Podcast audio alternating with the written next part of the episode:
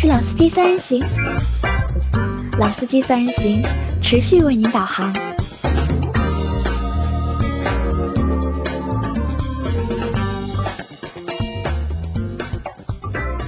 Hello，大家好，欢迎收听老司机三人行，我是杨磊。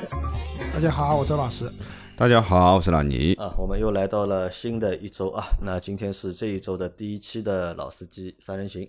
那这一期呢，我们会和大家聊一个话题啊，这个话题其实呃蛮有意思的，或者也蛮没有意思的。就这个话题是这样的，到底是买车合算，还是租车合算？啊，我觉得会聊这个话题啊，就是因为我们之前聊过一期那个凯迪拉克的 CT 四嘛，啊对，随着 CT 四上市，凯迪拉克推出了一个看上去还蛮吸引的长租计划。那为什么杨磊会说这个东西没意思呢？因为之前我们也聊过，就类似于像毛豆新车网啊这样的一些之前的一些网站，那个像阿里巴巴下面大搜车，对吧？他们都有那种就第一年是让你很低门槛的买一辆车，但是那辆车其实是租赁的，那个车的那个产权本质上还是对方的，对吧？一年以后你可以选择继续分期付款买，还是还给他，还是怎么样？对吧？那当时我们算过啊，那个是真的一点都不划算，这个费用高的吓死。等于在交智商税哦！啊，对的，那个之前我们也分析过，那个费用买车下来的这个整体的费用要比你正常买辆车贵很多很多。就是，但这一次的凯迪拉克推出的这个，它叫什么租啦，对吧？租拉租啦计划呢？租就够了，对吧？啊，租就够了，好像就是我们刚才就是在做节目之前已经算过了，好像还可以，好像还可以，好像还可以，对吧？这期节目我们后来分析一下。就凯迪拉克出的这个租车计划啊，到底是什么样的？我和他们和大家来解释一下。那前面老周说到了，就是毛豆也好，对吧？大收车也好，那这是一种，就是其实以一种就是金融形式的，它其实在他们本质上不是一个汽车租赁的业务，它是一个金融产品，它是一个金融产品啊。对的。那你看，除开这种之外，像之前还有就是类似于神州租车。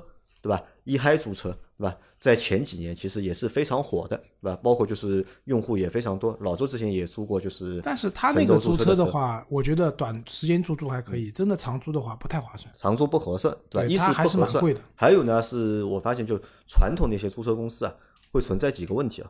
第一个问题呢，就是他们的车型啊比较旧，对吧？车龄也比较长，对吧？车都低最低配，就看运气。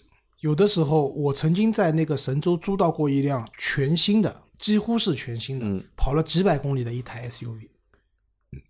但是也租到过，我们上次去北京，啊，租了一辆那个车子里面很脏，对吧？然后很旧的一台，忘了什么车，捷达之类的这样的车子，就不知道，对吧？看运气的。当然了，我相信如果你跟他谈一个长租的话，也许他能给你点新新一点的车。给你台新的，但但不不确定啊，这个事情。就那种租车，我觉得只能解决什么？只能解决一个代步，对吧？你在短期一个代步，对吧？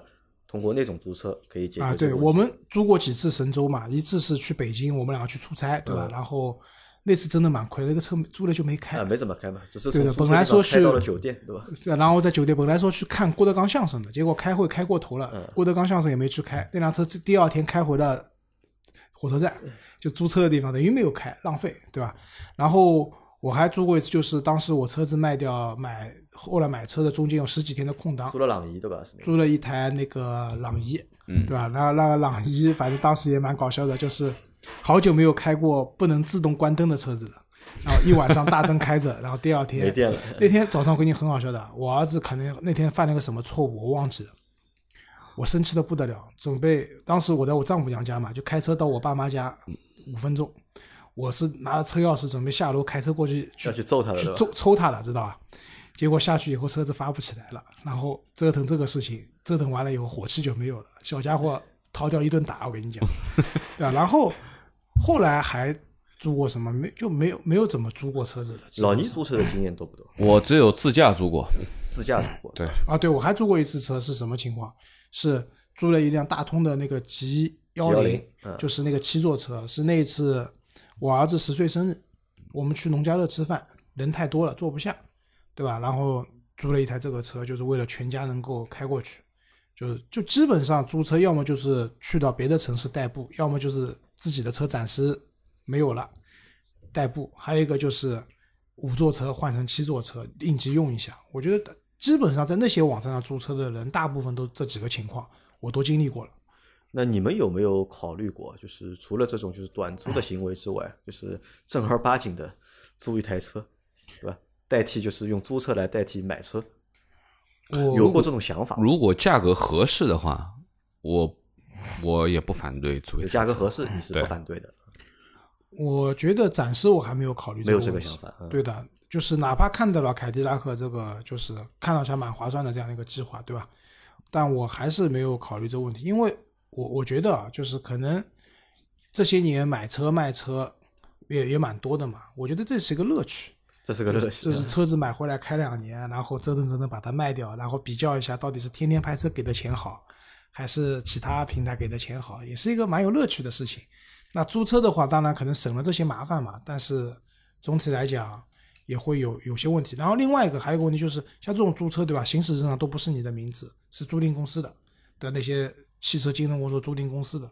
像我们现在小区停车对吧，因为很紧张，必须是业主你自己名下的车子，你才能办停车。如果是像这种行驶证的车子去办停车的话，都会遇到或多或少会遇到麻烦。那我想，我觉得还这个我觉得可以解决吧。解决啊你只要证明你那老师我问你啊，如果说就是因为你现在你不你是没有这种想法的嘛，没有就通过长租来解决自己就是买车，对吧？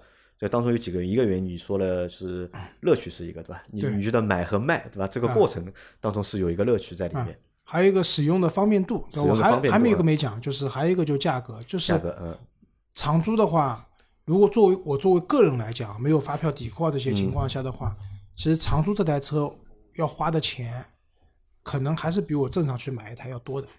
我觉得也没有太多的必要。如果作为个人用车来讲的话，没有太多的必要。那老倪能够接受的话是原因原因为什么呢？因为价格嘛。我觉得就是呃，因为如果价格合适的前提下面，其实你只是一个最基本的代步需求的话，那我可以考虑租一台这个车。当然不是那种去玩的这个型啊，要玩这台车就正常用，对吧？正常用嘛，因为你肯定是一个短则一个月或者长则三个月、半年这样的，那才叫一个长租车的一个一个行为。那如果说呃只是为了玩这台车的话，那其实办法有很多嘛。其实很多短租的，你租一个礼拜，对吧？租三天，你都可以体会一下这台车，这个是无所谓的，反正几百块钱一天，甚至于像呃贵一点的话也也也无所谓，因为这个是短期的一个行为。那么对于长租车而言，肯定你是有一个呃我们说的这个用车需求是不能够替代的。对不对？你可能要上班，每天要用，因为路路程比较远，你自己如果每天的出租车，或者说是时间上你控制不住，对吧？那么啊、呃可能会考虑要去买一台车。那么，但是如果说你买这台车的话呢，呃，又有一次又有比如说费用上面的考虑，对吧？如果说一次性的投入比较大或怎么样，那你可能考虑租一台这样的车啊，那只是一个代步需求的一个东西。那么价格合适的话，我我是其实是想过的，我认为就是说，如果让我租一台车，每个月啊让我付个三千块，然后或者好一点的这个，价格合适，就是要租车的费用要比你买车费用要低，对吧？你会觉得价格合适。也也要看嘛，因为买车你要看买什么车的嘛，嗯对不对？你买个便宜的车，那你还也也就几万块钱的车，那你就直接几万块钱买一辆就完了，或怎么样啊？那如果说你买的是一台你要求很高的车，你一下子够不到啊，那么相对而言，比如说呃，就以凯迪拉克来说好了，因为品牌也不差，车子也不错，如果说它价格很合适的话，那我也我也觉得没问题啊，租一台车开开也无所谓。当然，就是呃，可能会开的时间也不会特别长嘛。就像你前面在说的，就是如果说你租一台车的人去开，也不可能要去开很很久很久的时间，可能就短一这里有个点的时间。有个矛盾点啊，对短租一定是贵的，对对的对，这个也就是。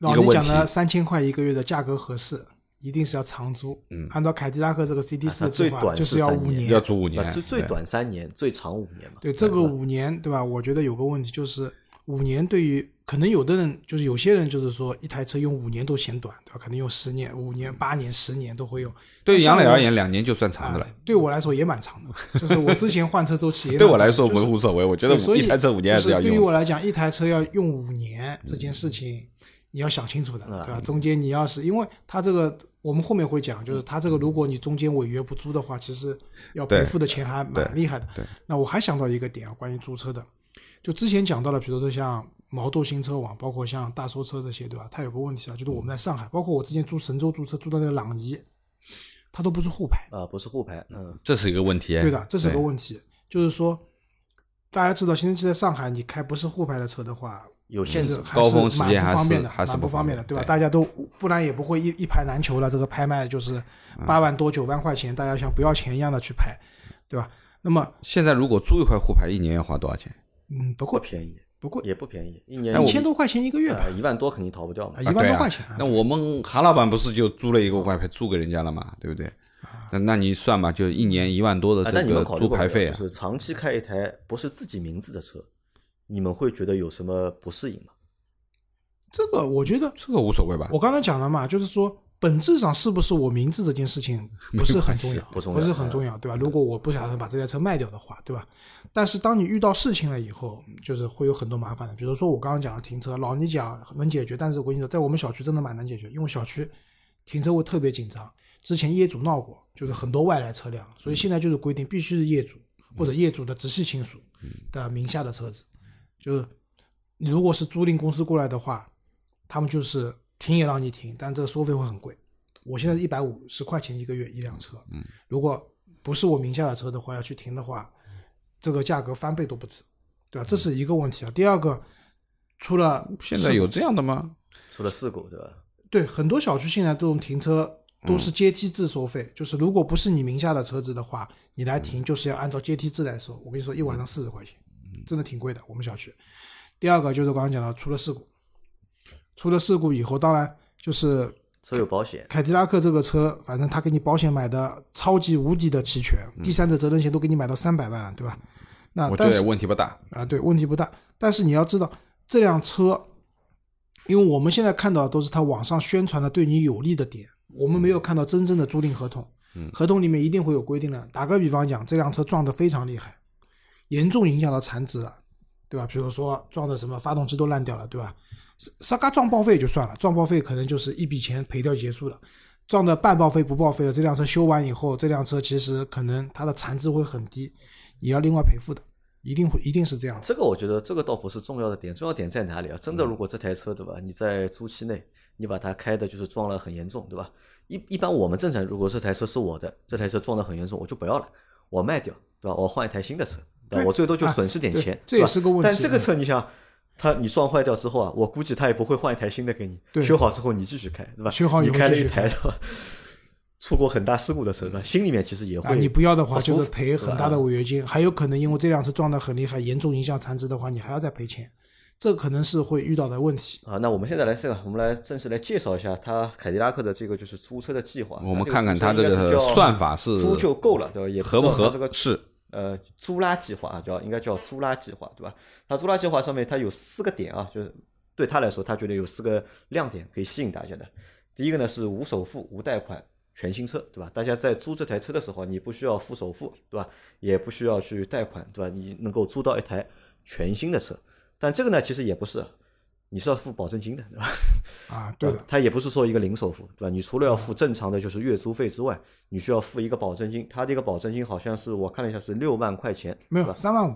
CD 四的话啊，不同的车型它可能不同四的车型我们就拿 CD 四举例嘛，CD 四如果你是租五年长租的话，三万五，那个三年四年的话好像是三万。啊，不同的车型，对吧？你需要付一个不同的一个保证金啊对的吧？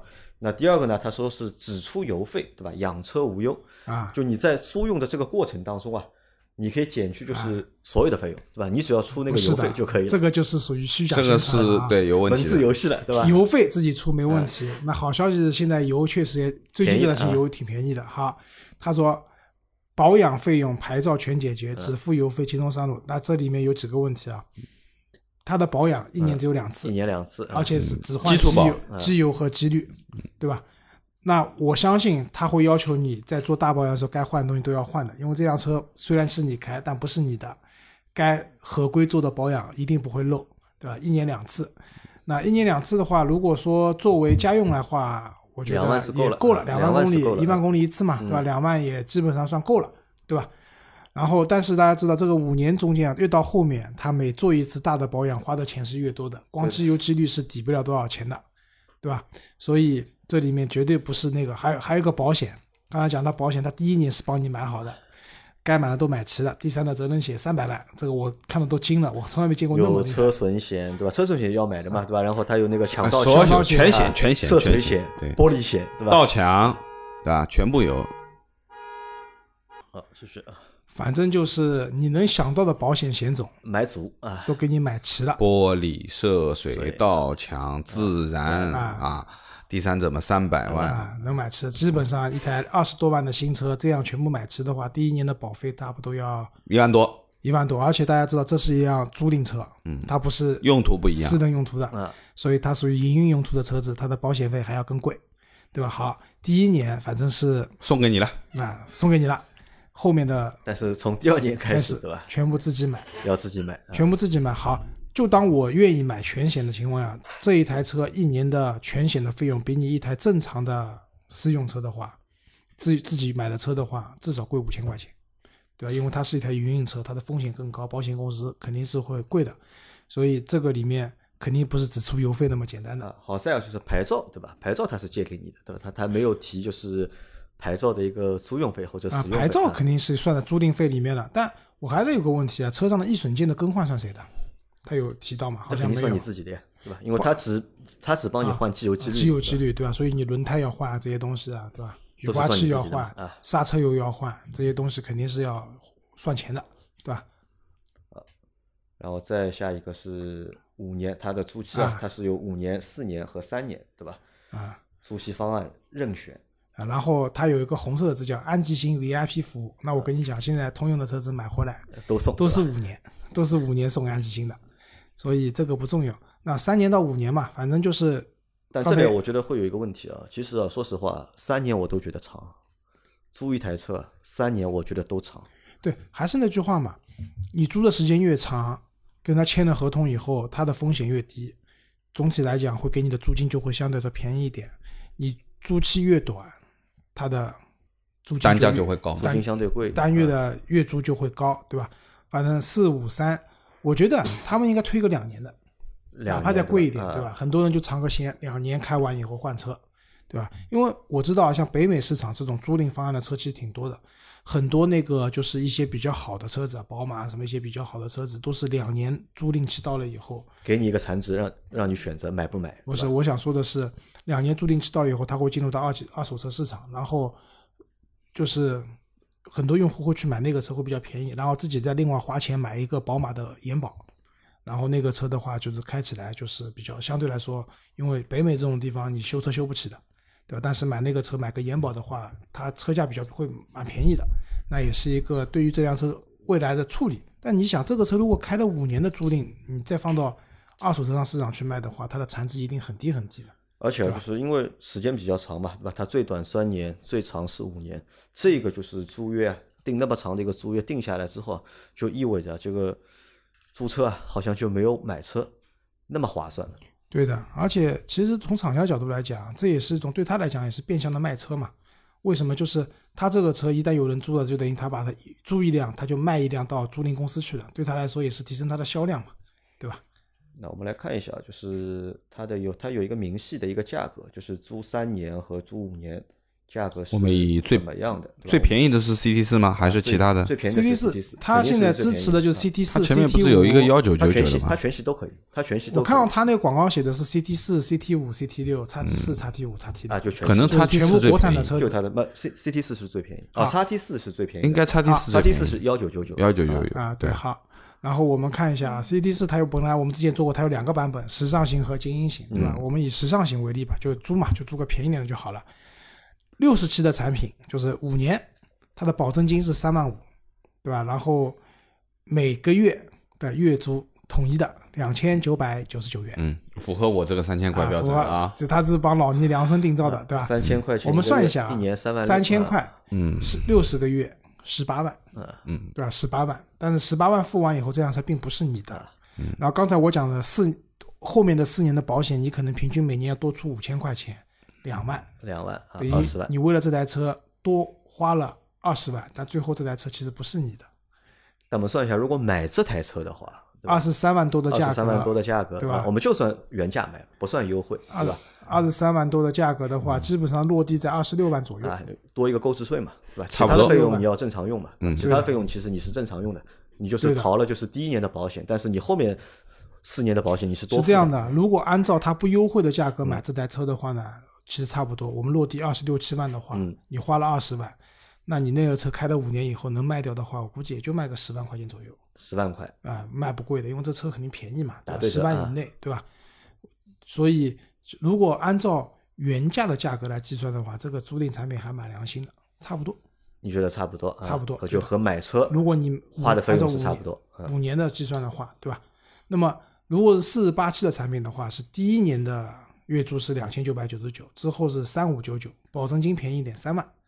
如果是三年的话，它就贵了，第一年是三四九九，后面那个两年的话是三九九九三九九九，等于四千块一年，一年四万八，两年九万六，九万六再加三千五乘以十二的话是四万多，等于花十几万用三年，对吧？所以问题就出在这个车过一段时间 优惠估计蛮大的，二十万左右嘛。对，很有可能这个车到时候落地价就是二十万出头，嗯，对吧？那那么你如果花二十万用了用了五年以后，那么这个车最后又不是你的，没有任何残值可言的情况下，其实亏的，对吧？如果是这样的话，为什么不做那个分分期的分期啊分期买车呢？对吧？好，那从这个价格上面来看，因为它的周期比较长，对吧？所以就算下来其实不一定合算。嗯对反而呢，这个就像你说的，如果是两年或者是一年，对吧？我们只是一个尝鲜的一个心态，啊我们只是一个尝鲜的心态，对去租这个车，那可能我觉得对消费者来说，看上去好像还合算一点。可能花的钱会单年花的钱会多一点的。实因为在这个里面，我觉得唯一合算的是什么？就是牌照，对吧？牌照它是含在里面对，它虽然说没有单独把牌照的费用列出来，但可能我它牌照也是算在了就是租金里面嘛，嗯算进去了。因为这个对于一些就是限牌城市的人来说，可能算一个就是解决买车或者解决现在的问出行的问题。还是有两个啊。第一个问题是说，我不知道他会给我怎么样的牌照，理论上应该是会给你当地的牌照理论上对吧？啊，对，那我觉得北京牌照可能蛮难的，北京牌照比较难。啊对的，因为它就是是这样，牌照这个问题只解决了部分限牌城市的问题，而且也不是所有城市的牌照都那么贵、那么难拍的，对吧？以广州为例，其实牌照三万块钱左右，我如果没记错啊，呃，广州的朋友如果错了，你们可以喷我啊。就之前和马总也讨论过，其实不是特别贵，也好拍的，对吧？那它的吸引力就没那么大，主要还是上海和北京吧。如果能解决当地牌照的话，那我觉得这个产品有吸引力的。但问题又来了，还是太长，对吧？如果是我的话，我现在没牌照，我又急需用车的话，我租一台车，我牌照归我牌照拍着。一边拍一边租。那万一我一年以后或者半年以后牌照拍到了呢？我这辆车又弄不掉，我那个牌照怎么办？对，我只能去买台僵尸车放在家里面保留牌照了。而且你看啊，我们还看到它有一个条款嘛，对吧？因为如果你租期是三年，不管是三年还是四年还是五年，如果你毁约的话，对吧？我租了一年我不想要的话，对吧？你是需要支付剩余租金的百分之五十作为赔偿金。好像是所总租金的百分之五十，还不是剩余总租金的总总租金的，如果是总租金的话，那个赔付的这个额度啊更大。就打个比方，五年的话，总租金是十十八万嘛，嗯对吧？你借了三年，你不想借了，你还得再付九万块钱。它不是剩余租金嗯啊，是总租金的百分之五十，很高的这个违约金，对吧？然后刚刚讲的保险就是不，想让你早点还。嗯然后刚刚讲的保险也是一样的，你可能保险你可以自己，如果说自己的车的话，你可以什么电话车险啊、嗯网络车险啊等等，挑便宜的买。他这个还不是的，他这个保险应该还他们帮你买，然后从你交的保证金里面直直接扣扣，，那就是直接抵扣，所以这他个保扣多少是险的价格多少了。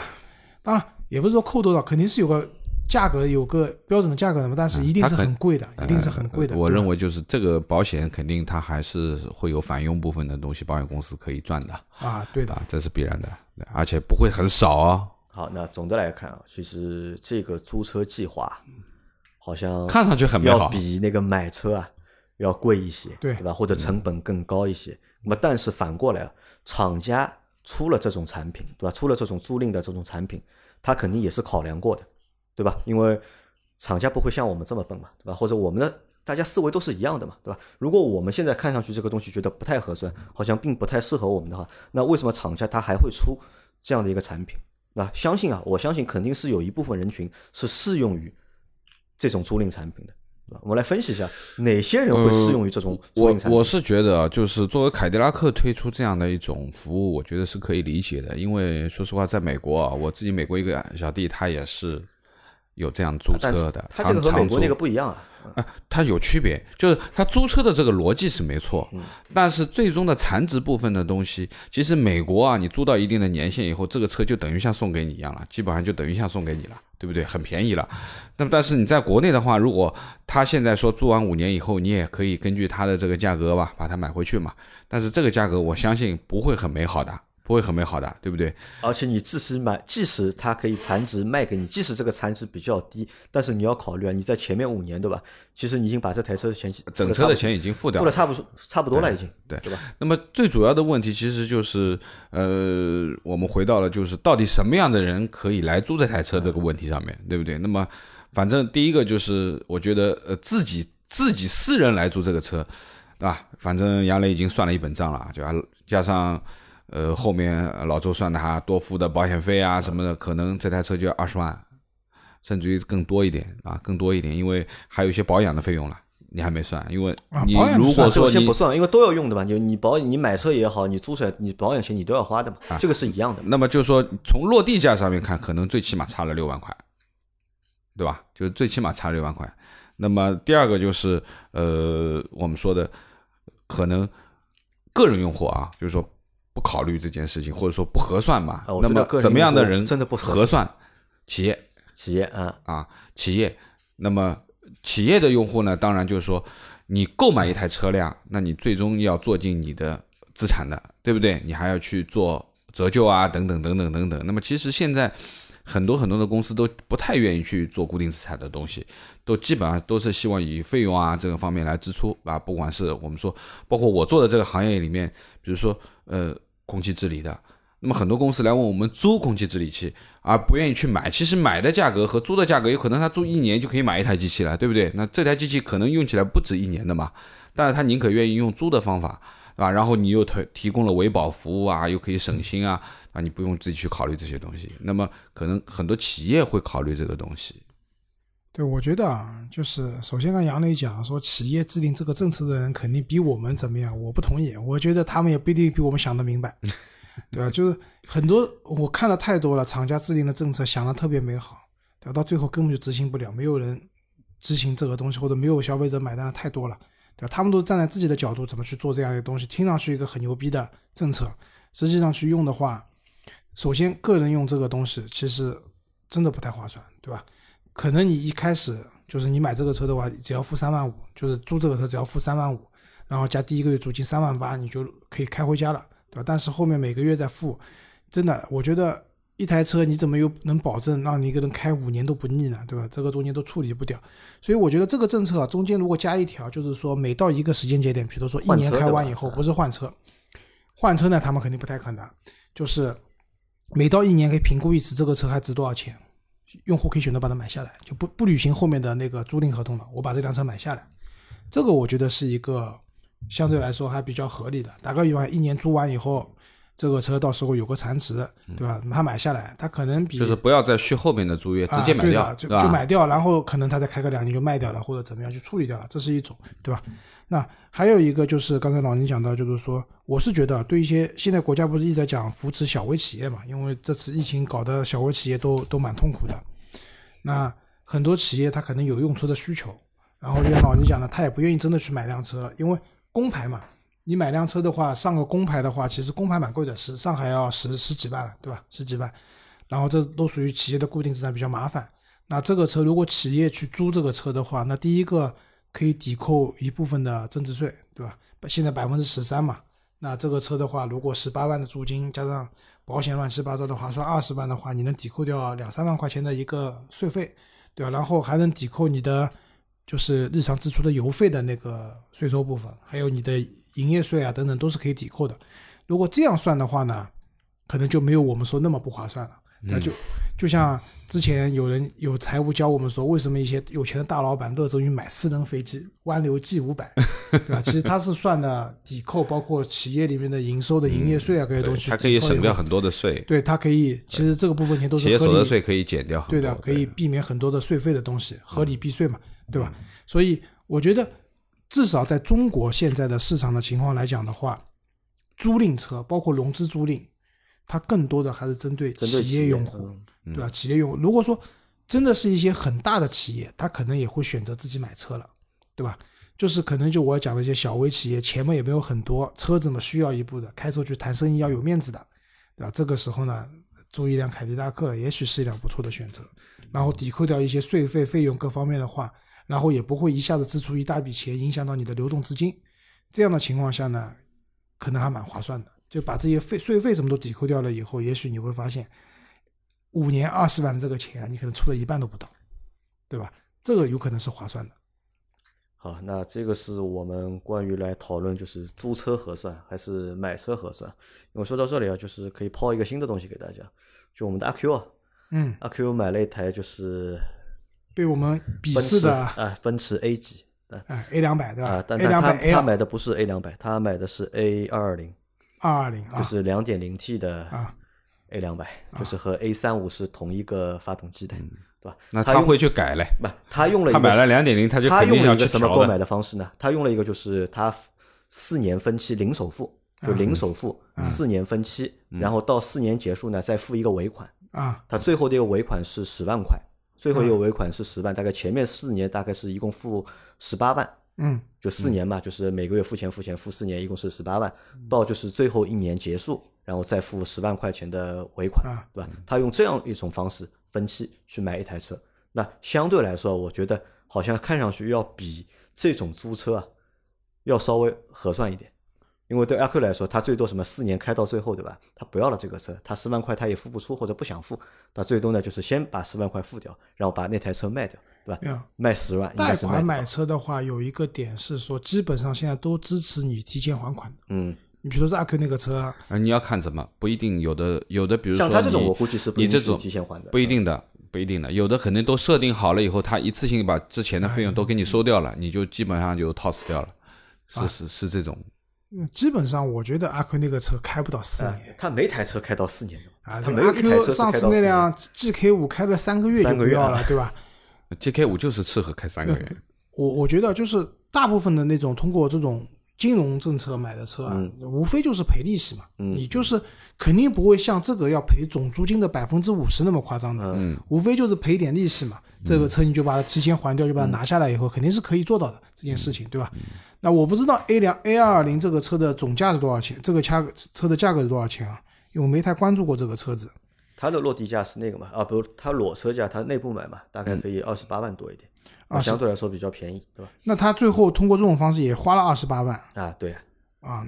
那大家如果有兴趣的话，可以找阿 Q 啊，对吧？他自己能搞定这个车，应该帮所有的就是怎么样，我们的群友也能搞定这个价格。那这这是他们公司的一种就是鼓励自己方案嘛，是鼓励自己员工买，还奔驰是自己的吧，它因为它奔驰金融的。不是吧金奔驰金融是奔驰金融是它那个价格可能是有点优惠，但是这个就是比如零首付，对吧？每个月付多少，然后付完多少期之后再付一个尾款。那这个其实现在大多公司嗯都在有这样的。我看了一下，A 这个方案。二零二点零 T 对吧？一百九十匹马力，然后官方指导价是二十九万九千八，但这个车优惠幅度蛮大的，啊，等于阿 Q 这种买车的方式呢，把优惠不要了，嗯，就相当于优惠不要了。就分期付嘛，这样付掉一点利息，其实啊，，就是优惠变成你的利息了，对基本上这种情况对吧？嗯但是他没有那个压力嘛。啊，好的，反正我们这期节目差不多就到这里，因为我们得出的结论好像还是买车要比租车合算一点。如果大家有什么和我们不一样的想法的话，或者关于反正对于对于这个方案啊，而言，肯定是凯迪拉克的这个就是 肯定是买要比租方便的对吧你觉得你有什么和我们不一样的想法，对吧？你也可以在评论里面和对，尤其我们没有想到的情况，可啊让我们能有些情况啊，嗯，有些情况确实租比买划算，那我们也长长见识，好吧？好，那这期节目就到这里，感谢大家的收听，拜啊，拜。谢谢大家，拜拜。谢谢